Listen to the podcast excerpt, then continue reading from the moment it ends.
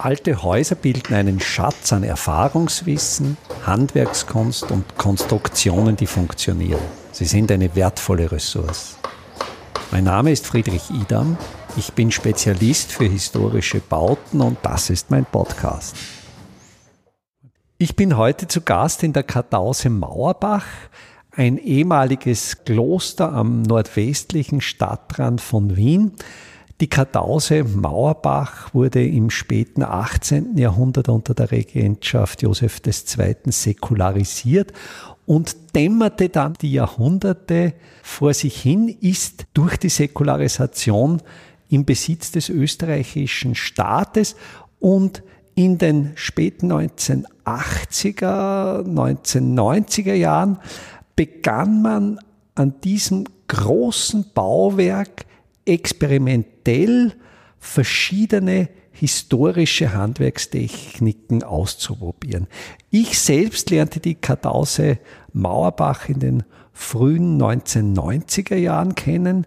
Damals war sie noch in einem sehr desaströsen Zustand. Heute, 2022, wenn ich da bin, staune ich, wie viel hier in den letzten Jahren weitergegangen ist. Mein Gesprächspartner heute ist Peter Hunger. Peter Hunger hat in Hallstatt an der HTBLA den Ausbildungszweig Restauriertechnik absolviert. Ich selbst hatte das Vergnügen, Peter Hunger zu unterrichten.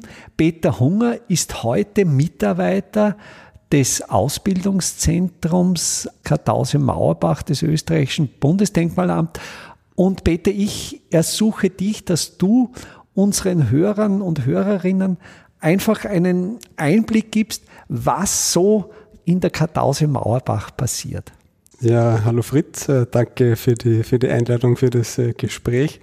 In der Kartause Mauerbach tut sich sehr viel und äh, wir sind ein kleines Team, also wir sind jetzt fünf Personen und darum ist, ist man sehr viel in vielen Bereichen irgendwie äh, zum Einsetzen oder wird eingesetzt und Prinzipiell gibt es natürlich äh, jetzt die Schiene des Informations- und Weiterbildungszentrums. Und im Schwerpunktbereich der Baudenkmalpflege. Genau, genau. Im Schwerpunktbereich Baudenkmalpflege. Eben da werden halt die verschiedensten Kurse und, und Seminare zum, zu den Themen angeboten. Wir reagieren da auch immer, was gefragt ist am Markt. Zu diesen Seminaren gibt es ja auf der Website des österreichischen Bundesdenkmalamts sehr interessante Hinweise.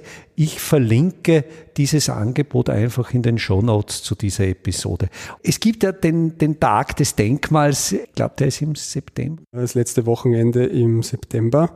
Und da haben wir in der Kartause Mauerbach eigentlich jetzt schon jahrelang einen großen Workshop äh, im, bei uns im großen Kreuzgarten, wo verschiedene Handwerker und Handwerkerinnen, äh, die im Bereich der Baudenkmalpflege arbeiten, ähm, einfach präsentieren und mit Rat und Tat zur Verfügung stehen. Aber da geht es wirklich so sehr in die Tiefe. Ich war da mal dabei und wirklich mit Begeisterung gesehen, was hier alles angeboten wird. Mir blieb sehr stark in Erinnerung das Kalkbrennen, dass man eigentlich einen Baustoff, einen Rohstoff selber produzieren kann. Das Kalkbrennen hat ja äh, in der Kartause Mauerbach jetzt schon jahrelang eigentlich Tradition. Da ist eigentlich der Hannes Weißenbach in der Kartause natürlich da immer maßgeblich dabei gewesen. Und ich habe jetzt die, das Vergnügen gehabt, eigentlich letztes Jahr schon bei meinem ersten Kalkbrand dabei zu sein und, und habe mir das angeschaut, wie man, auf was man alles achten muss und wie man dann richtig äh, befeuert, äh, dass man die entsprechende Temperatur. Also das Grundprinzip genau. klingt ja so einfach. Das Grundprinzip ist ja, nehme Kalkstein, also Calciumcarbonat, setze den der richtige Hitze aus und dann wird es aber schon schwierig, was die richtige Hitze ist. Und es wird das CO2 ausgetrieben und dann entsteht dieses Calciumoxid, das dann gelöscht wird zu Calciumhydroxid. Und dieses Calciumhydroxid nimmt beim Aushärten letztlich das CO2 wieder auf, das es beim Brand ausgestoßen hat. Also eigentlich ein sehr schöner CO2-Kreislauf, aber das ist natürlich sehr billig und sehr plakativ, was ich jetzt sage. Worauf ich habe gesehen, du hast mir gezeigt, du hast jetzt einen Kalkbrennofen aufgemauert. Worauf kommt es da an, dass das dann auch funktioniert, was in der Theorie so einfach erklärt ist? Mm, ja, also eigentlich den Input vom Hannes Weißenbach eigentlich dann so in den Anfängen mitbekommen und man muss schon auf viele Dinge achten. Also es ist jetzt nicht so, dass ich dann einfach einen Ofen äh, hinstelle und dann mache ich das einfach und mache den Brand. Da muss einfach der Brennraum muss, muss passen. Also er ist, wie ich glaube, gesehen zu haben, zylindrisch. Es ist der Typus eines Schachtofens. Ein Ofen, der letztlich einen zylindrischen Körper besitzt, der dann mit dem Kalksteinmaterial befüllt wird? Wird befüllt. Wir haben da bei uns im sogenannten Wirtschaftshof immer Steine liegen, Kalksteine liegen, die wir dann reinfüllen. Das wird ja dann immer am Tag des Denkmals wird er dann angefeuert und dann bekommen einfach die Besucher, die Besucherinnen den Eindruck, was da genau. Und, und die Befeuerung erfolgt ja, wenn ich mich richtig erinnere, ganz traditionell mit Holz. Es wird mit Holz befeuert. Da ist auch so, dass die Querschnitte haben da immer so ein Verhältnis, dass man mit möglichst wenig Holz dann befeuert, damit das natürlich dann auch wirtschaftlich ist. Und es ist auch so, dass man immer alle 15 Minuten eigentlich nachfeuern sollte, damit man einfach die Hitze einfach halten kann. So große Brenntemperaturen sind ja mit Holz, denke ich, nicht zu erreichen. Ich glaube, in historischen Arbeitsprozessen hat man ja dann, wenn man größere Temperaturen brauchte, wie etwa beim Schmieden oder beim Bronzeguss, hat man ja dann als ersten Arbeitsschritt das Holz zu Holzkohle verarbeitet und mit dieser Holzkohle und einer entsprechenden Anfachung über einen Blasebalg erst dann diese hohen Temperaturen erzielt. Aber offenkundig ist es fürs Kalkbrennen gar nicht notwendig mit so. Genau, die Temperatur baut sich schön langsam auf und dann die Kunst ist eigentlich, dass man dann beim Nachlegen des Holzes dann einfach so geschickt nachlegt und die Glut versucht zu lesen und, und im Fuchs dann schaut, wo soll vielleicht. Der, der Fuchs ist das genau. die, diese Feuerungsöffnung? Genau, oder? der Fuchs ist die, diese Öffnung, also ein langer Weg dann eigentlich ist bis zu dem, bis zu dem Brennraum. Ja. Und der spielt da auch eine, eine große Rolle eigentlich. Wie, wie ist, je länger der Fuchs ist, desto höher kann man die Temperatur dann ja. ähm, erzielen ja. im Ofen. Und es schaut zwar irgendwie ganz einfach aus, wenn, ja, dann schmeißt man halt ein paar so Holzscheitel rein, aber äh, man muss das schon mit System machen eigentlich, weil das Ziel ist ja, dass man die Glut sehr weit nach, nach hinten bekommt, damit die natürlich dann in dem Bereich des Zylinders dann einfach dementsprechend arbeiten kann. Ja. Und im Sinne einer mittleren Technologie haben wir da letztlich eine Technologie, welche wir auch mit lokal vorhandenen Brennstoffen betreiben können. Also wir brauchen nicht, wie es jetzt die Baustoffindustrie macht, Erdgas, um dann Kalk zu brennen, sondern das ist auch mit dem heimischen Rohstoffholz möglich. Und das Ergebnis ist dann ein sogenannter Stückkalk. Das sind ja dann Brocken. Wie groß sind die ungefähr? Was dann? Das kommt natürlich darauf an, wie, also wie man die Brocken schon auswählt, die man vorher ja, reingibt. Ja. Aber ich würde jetzt mal sagen, dass die vielleicht ein bisschen größer als Faustgröße bleibt übrig. Wie gesagt, kommt immer darauf an, wie groß die, die Brocken sind, die man reinschmeißt. Also die, die ganz unten, die wir ganz unten reingeschmissen haben, die sind natürlich schon ein bisschen größer und kommt da immer darauf an, ob das dann zerbröselt äh, und es wird dann im, im Regelfall wird dann rausgeschaufelt. Und dann ist ja der nächste Prozess das Löschen wo dann dieser Stück Kalk, dieses Calciumoxid, ja sehr vorsichtig mit Wasser in Kontakt gebracht wird, weil ja, also die Erfahrung habe ich gemacht, es geht ja dann fast explosionsartig, wenn man da mit der Wasserzugabe zu schnell und zu groß Genau, also da muss man natürlich auch wieder aufpassen. Ist ja dann, wenn, also wenn der Kalk gebrannt wurde, ist er ja stark ätzend. Und man muss natürlich dann aufpassen, wenn man dann das Wasser zugibt, weil du natürlich dann einfach die Reaktion, die da äh, dann zustande kommt, äh, ist, wir, wir, löschen das zum Beispiel äh, bei uns für den Kursbetrieb dann meistens in, in, einer, in einer Scheibtruhe zum Herzeigen. Und da kann man dann schon immer dann fühlen an der Wand der Scheibtruhe von außen, wie heiß das eigentlich wirklich wird. Und man sieht ja, dass, dass dann, wenn man Wasser zugibt, dass das Wasser richtig zum Kochen beginnt eigentlich.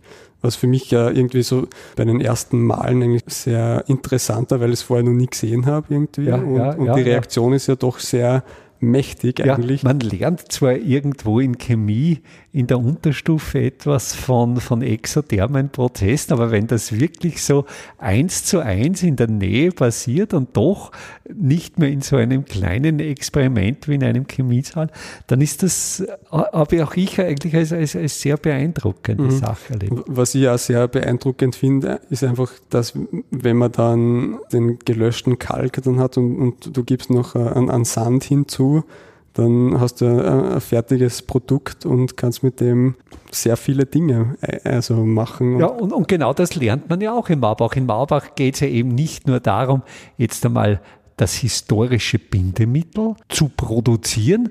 In Marbach geht es auch darum, den richtigen Sand zu verwenden. Immer wieder gibt es dann die Beispiele, dass natürlich früher waren ja die Transportwege dementsprechend kurz und da ja. hat man dann natürlich ja. auch die Sande verwendet, die in der Umgebung äh, waren. Und ja, wieso soll man das äh, heutzutage nicht mehr machen? Ich meine, die Pandemie hat uns eh gezeigt, wie fragil dann das ganze Gewebe doch ist, den Abhängigkeiten. Und wieso kann ich dann nicht einfach meinen Putz mit dem Sand herstellen, der bei mir um die Ecke zur Verfügung. Ich habe nicht nur den Vorteil der kurzen Lieferkette, ich habe dann letztlich auch den typischen Verputz, den typischen Mörtel der Gegend. Das heißt, jede Gegend hat ja aufgrund ihrer ganz regionaltypischen Sandvorkommen dann eben auch ganz regionaltypische Mörtel und eben nicht einen industriell produzierten Einheitsbrei, der dann zusätzlich noch über lange Wege quer durch das Land gekarrt wird.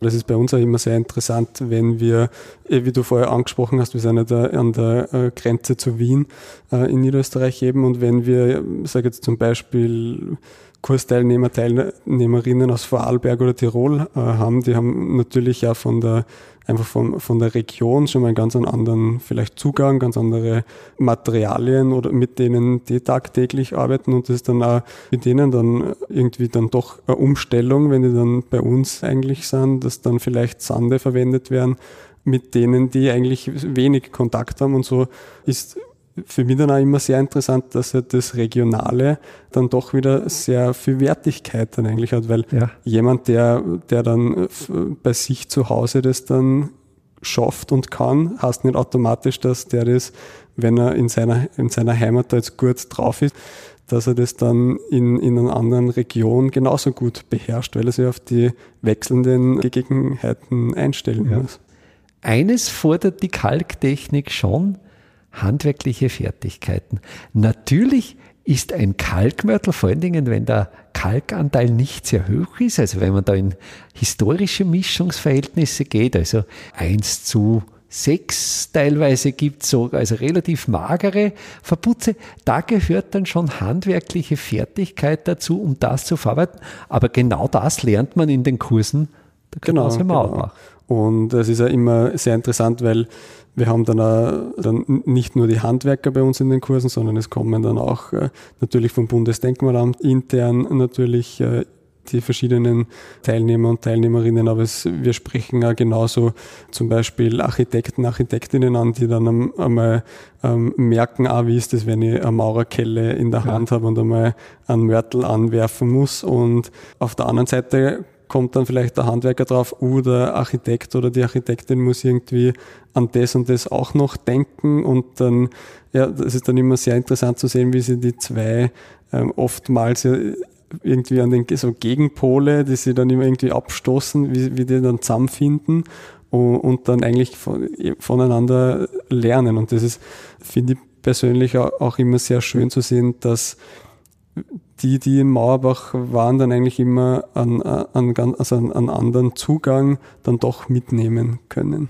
Das Publikum, die Kursteilnehmerinnen und Kursteilnehmer sind einerseits Handwerkerinnen, Handwerker, die sich in ihrem Bereich, sei es die Maurerei, sei es Stuckateure, sei es Malerinnen, Maler, sich auf die Denkmalpflege spezialisieren, aber kommen zu den Kursen auch unter Anführungszeichen interessierte Laien, also Menschen, die jetzt nicht dieses Handwerk erlernt haben oder aus einem anderen Handwerk kommen oder überhaupt sich handwerkliche Fertigkeiten aneignen? Das ist, ist immer sehr unterschiedlich, je nachdem, also welchen Kurs wir, wir anbieten. Zum Beispiel beim Schmiedekurs äh, ist schon so, dass, dass man da eine handwerkliche Ausbildung braucht, dass man dann bei uns die Kurse besuchen kann, weil es natürlich schwierig ist. Es ist natürlich ganz ein anderes Arbeiten mit jemandem, der Schmieden schon beherrscht. Also wie du hast dann einen Laien äh, dastehen, dem man mal die Grundfertigkeiten beibringen muss. Und das große Ziel ist ja auch, dass das, was wir den Handwerker und Handwerkerinnen weitergeben, dass die das dann draußen in, in der, in, in der, im Berufsleben anwenden können und dass das dann den ganzen Denkmalen und, und äh, historischen Gebäuden zugute kommt in erster Linie. Und es gibt auch Kurse, wo zum Beispiel, äh, wir haben jetzt vor kurzem einen Kurs gehabt für Instandhaltung und Setzung von historischen Fenstern.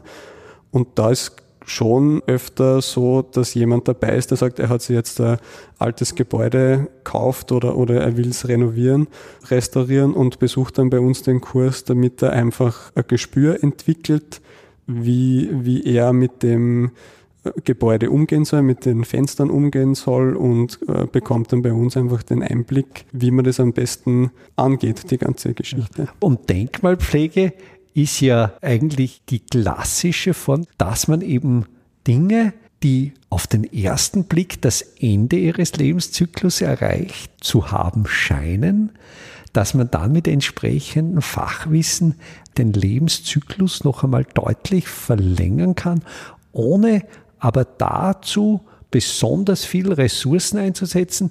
Was man möglicherweise einsetzen muss, ist Arbeitszeit die Arbeitszeit, die ich vielleicht dann bei einem gewissen Projekt dann reinstecke, wenn ich das vernünftig mache, dann kommt mir das dann über die Jahre zugute.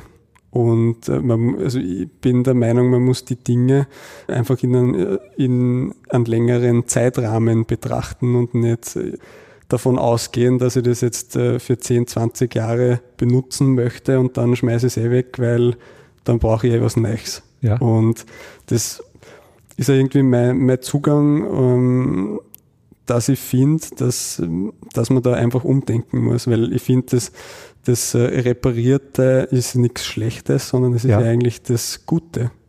Und wenn was Repariertes über Jahrhunderte den Zeitraum überdauert, dann, dann ist ja das das Beste eigentlich und nicht was schlecht. Ich nähere mich ja der Vollendung meines 60. Lebensjahres und ich bin noch so eine Spät-Nachkriegsgeneration, wo aber das Reparierte als nicht mehr so wertig galt. Also ich lernte zum Beispiel von meiner Mutter noch, wie man Socken stopft. Quasi eine Socke mit Loch nicht wegzuwerfen, sondern zu reparieren, zu stopfen.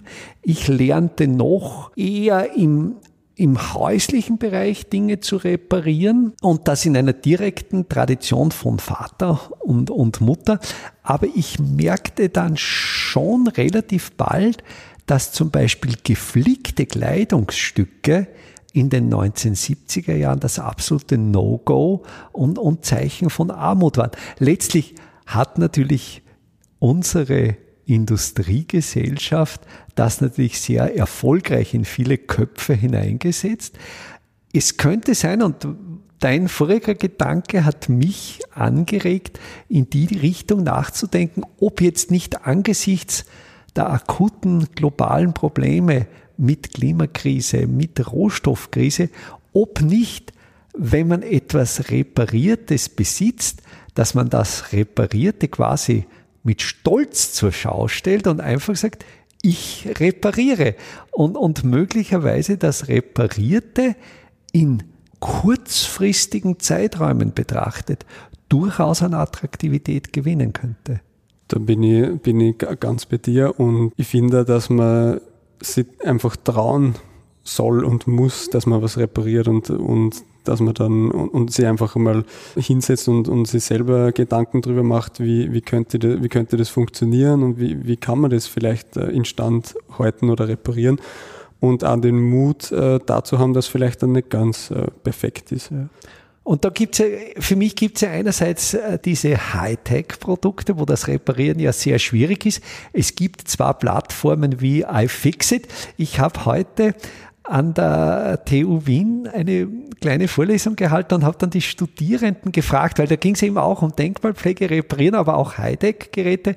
Da waren ungefähr 40 Studierende und ich habe so die Frage in den Raum geworfen, wer von Ihnen kennt iFixit beziehungsweise wer arbeitet damit? Es waren immerhin drei. Also es ist durchaus auch so, dass mit Anleitungen aus dem Internet auch eine Bereitschaft da ist, elektronische Geräte zu reparieren. Ich denke aber, da braucht man eben das Hilfsmittel dazu. Und dann gibt es eben einen Begriff, den ich hier in einer Episode schon einmal vorgestellt habe, eben die mittlere Technologie, diese Intermediate Technology im Sinne des deutsch-britischen Ökonomen Schumacher, der das eigentlich schon in den 1970er Jahren propagiert hat. Eine Technologie, die nicht Low-Tech ist, eine Technologie, die nicht Steinzeit ist, aber eine Technologie, die einerseits uns Menschen wirklich hilft, Arbeit zu sparen, andererseits so klar durchschaubar ist, dass man eigentlich auch ohne Anleitung ein solches Objekt reparieren kann. Ich denke mal, man muss immer die, also das, das Beste aus beiden Welten einfach kombinieren.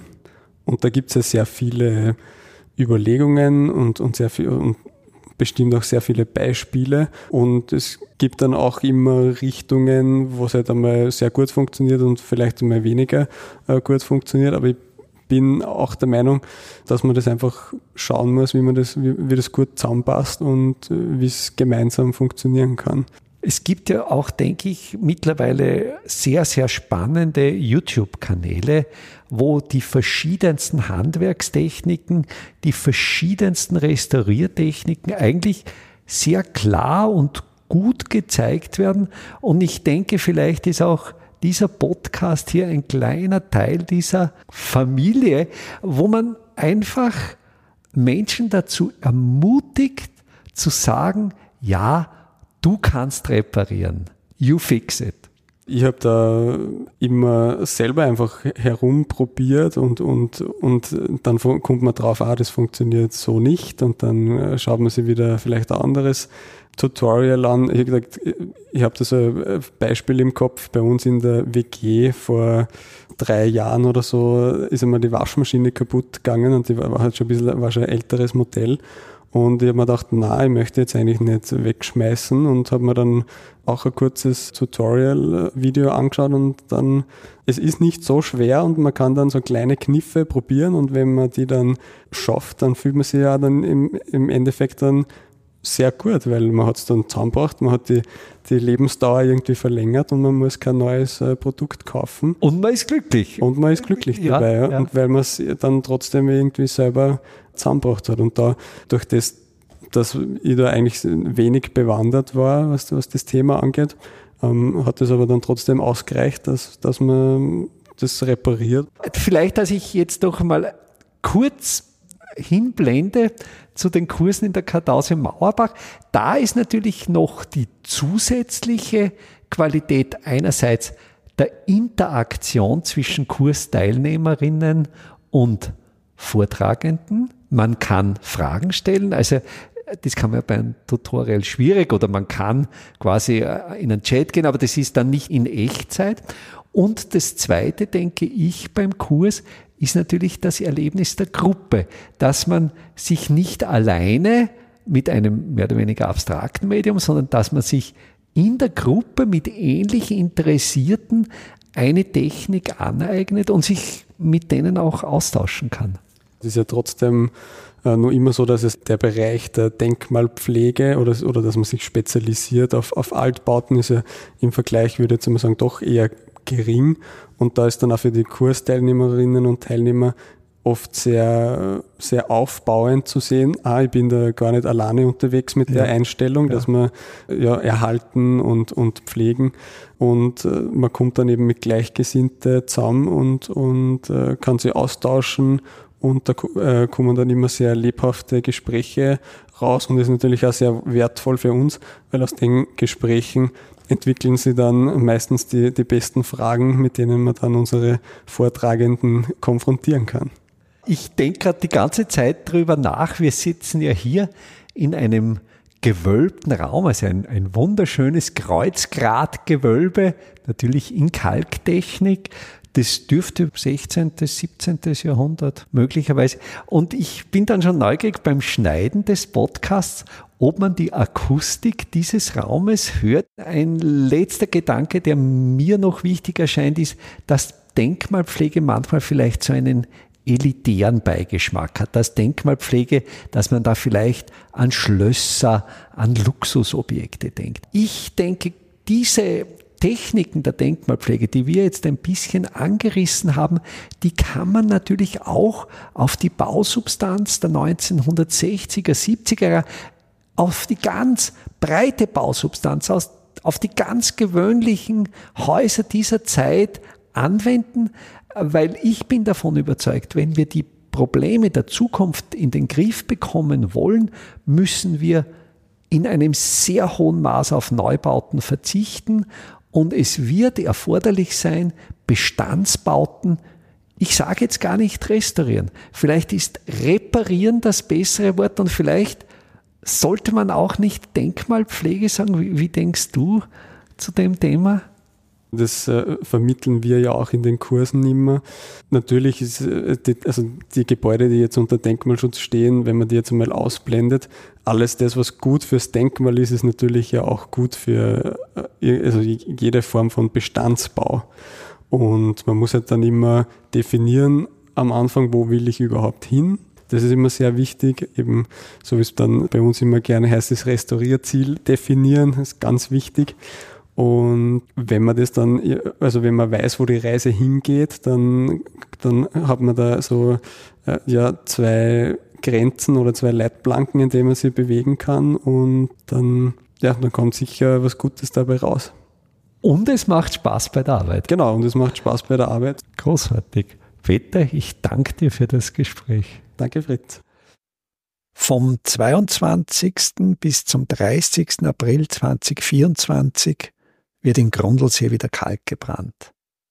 Im Ortsteil Gössel in der Nähe des Doplitzsees steht ein alter Kalkofen, der bereits instand gesetzt ist und wieder in Betrieb genommen werden soll. Bei diesem Workshop können Sie lernen, wie ein Ofen richtig befüllt wird, vor allen Dingen wie ein Trockengewölbe aufgesetzt wird, um den Ofen auch befeuern zu können. Wir suchen aber auch Leute, die bereit sind, die eine oder andere Schicht, ja, sogar eine Nachtschicht, diesen Ofen zu befeuern. Die Teilnahme an diesem Workshop ist kostenlos. Alle Anmeldeinformationen, die Anmeldelinks finden Sie auf meiner Website www.idam.at unter dem Menüpunkt Veranstaltungen.